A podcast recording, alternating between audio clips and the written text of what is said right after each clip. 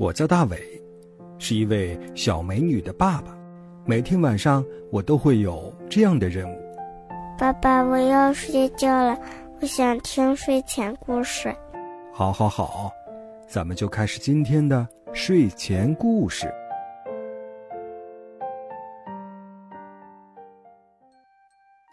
晚上好，小朋友，欢迎收听大伟叔叔讲睡前故事。我是大伟叔叔。最近几天啊，几位小朋友发来信息告诉大伟叔叔，他们每天晚上都盼着大伟叔叔讲睡前故事节目能有更新的故事，他们都着急听呢。在这里呢，大伟叔叔要向着急听故事的小宝贝们道歉了，因为最近叔叔经常加班，所以节目更新的要慢了一些。不过，大伟叔叔向大家保证，从现在开始呢，争取能让小朋友们每天都有新的故事听。好的，来开始今天的节目，咱们来看哪位小朋友又到节目里来做客啦？大伟叔叔你好，我叫翔翔，我今年五岁了，我要为大家表演一首绕口令，名字叫做。扶早，出东门过大桥，大桥底下一副枣，拿着杆子去打枣，青的多，红的少。一个枣，两个枣，三个枣，四个枣，五个枣，六个枣，七个枣，八个枣，九个枣，十个枣，十个枣，九个枣，八个枣，七个枣，五六个枣，五个枣，四个枣，三个枣，二两个枣，两个枣，一个枣。这是一段绕口令。一庆说完才算好。喜欢听大伟叔叔讲睡前故事的小朋友，可以发送微信，微信号码是拼音的巴啦啦三七二幺。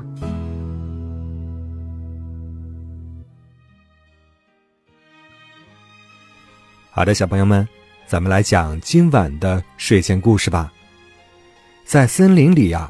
有一只大狮子，它总觉得自己的本领很大，但是却又时常遭到小动物们的嘲笑，这是为什么呢？今晚的睡前故事叫《谁敢嘲笑狮子》，作者是英国的保罗·布莱特，翻译作者呢叫王树柳。清晨，丛林里很凉快，也很热闹。动物们有的跑步，有的在爬树，还有的在地面上爬行，谁都没有闲着。只有大狮子坐着不动。大狮子向一头母狮子炫耀：“哼哼，你知道我为什么是百兽之王吗？因为我是最厉害的。”母狮子说：“别吹牛了，你倒是说说看，你到底……”厉害在哪里呢？大狮子想了一想，说：“跑步是我最拿手的，不信我跑给你看。”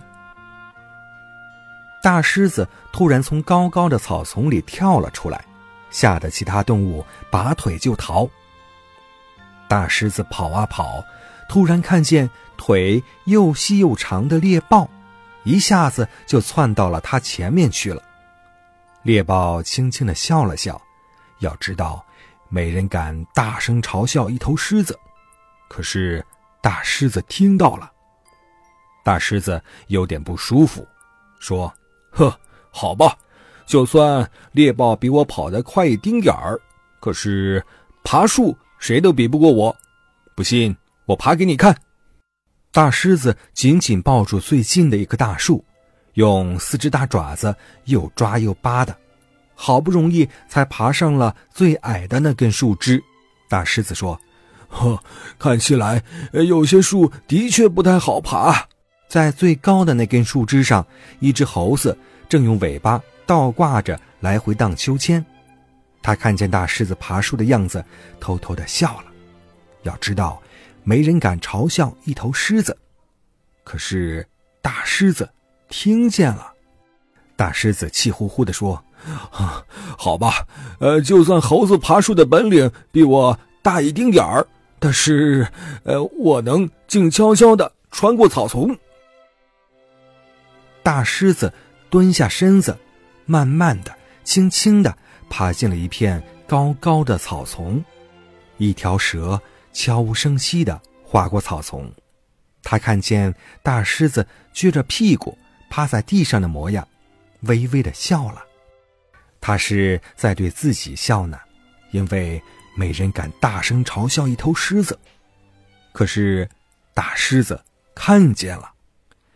大狮子真的生气了。好吧，就算蛇爬行的本领比我厉害，但是我还能，我还能。母狮子笑着说：“哼哼，你是不是特别能呼呼的大睡呀？”大狮子说道。睡觉怎么能算本领呢？大狮子想了想，又说：“其实我力气最大，看吧。”他用大脑门死死的顶住一棵小树，只听到“啪”的一声，树干断了。这时，一头大象慢慢的走了过来，一路上踩扁了很多小树苗，还撞断了不少大树。看见大狮子。大象举起自己的长鼻子，轻轻的哼了一声。就连大象也不敢大声嘲笑一头狮子，可是大狮子还是听见了。这下可把大狮子气坏了。嗯，好吧，就算大象的力气比我大一丁点儿。可我还有更厉害的本领，嗯，那就是，那就是，哎呀，呃，我我怎么想不起来了？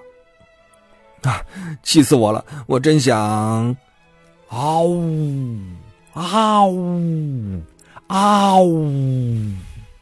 大狮子气得大吼，他的吼声就像打雷一样，越传越远，越传越响。整片丛林都被震动了。原来，大声吼叫才是狮子最厉害的本领。听到它的吼叫声，猎豹、猴子、蛇，还有大象都不敢再笑了，大家都安静下来。大狮子终于得意的笑了，哼，看谁敢嘲笑狮子。小朋友。上面的睡前故事叫《谁敢嘲笑狮子》。故事告诉我们呐，每个人都有自己的长处，不必为自己的短处耿耿于怀，要尽情的发挥自己的强项，这才是我们应该做的。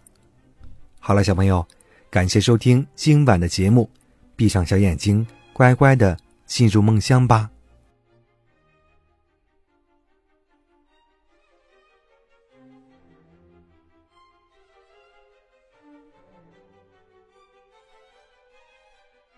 あっ。